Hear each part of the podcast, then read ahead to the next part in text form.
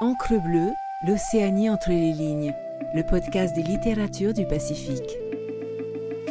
Écoutez Encre bleue, c'est s'amarrer dans le Pacifique pour une minute, pour une heure avec un texte, un auteur.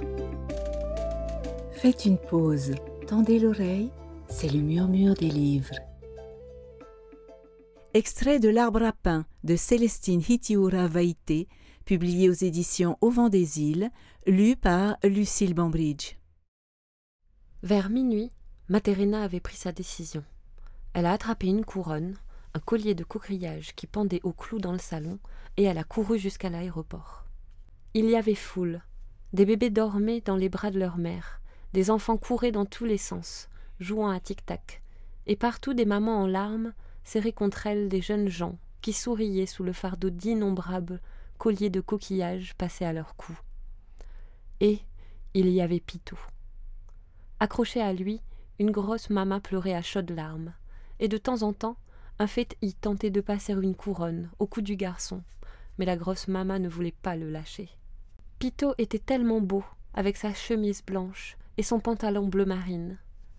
Materena avait tellement envie d'aller le couronner, mais elle restait là, à demi cachée derrière un des piliers de béton, à le regarder. Il avait assez à faire comme ça, avec sa mère en larmes. Materena est restée à l'aéroport jusqu'au décollage de l'avion de Pitot.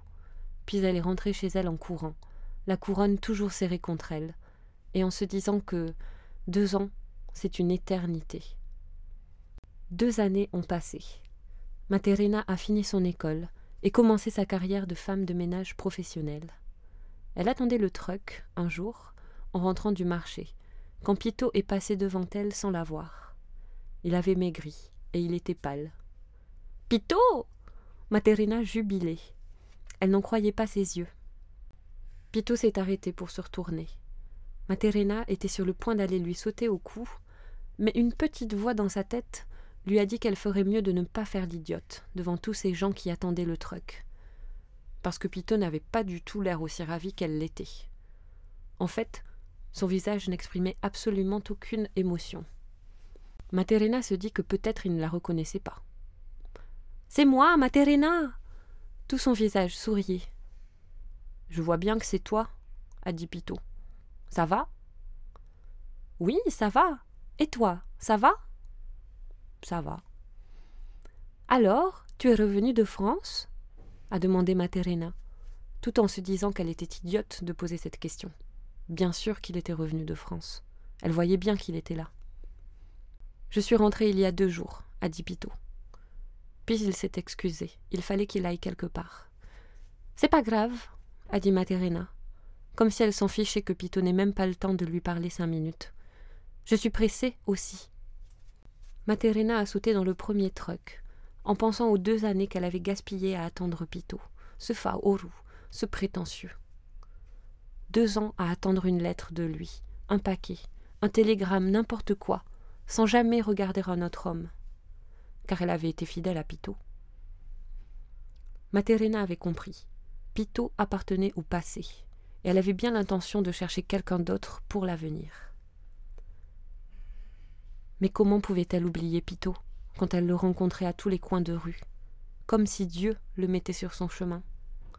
Elle attendait le truck au marché, et il passait à deux mètres d'elle, ou bien elle l'apercevait de l'autre côté de la rue.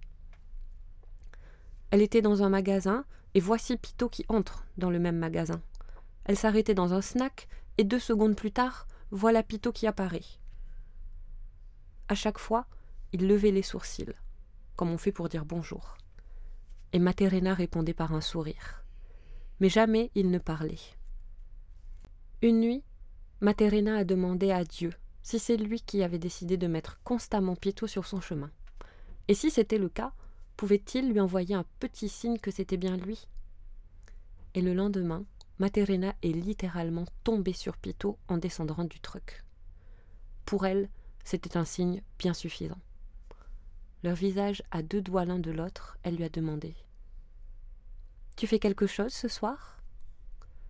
Et c'est comme ça que Pito et Materena ont recommencé à se voir, sous le frangipanier, derrière la banque, au milieu de la nuit. Merci d'avoir écouté cet épisode. N'hésitez pas à naviguer sur Encre Bleue pour découvrir d'autres murmures de livres et les nombreuses discussions d'auteurs et autrices du Pacifique. Retrouvez-nous sur toutes les plateformes d'écoute et sur le site lireenpolynésie.pf. Maruru et Yaorana.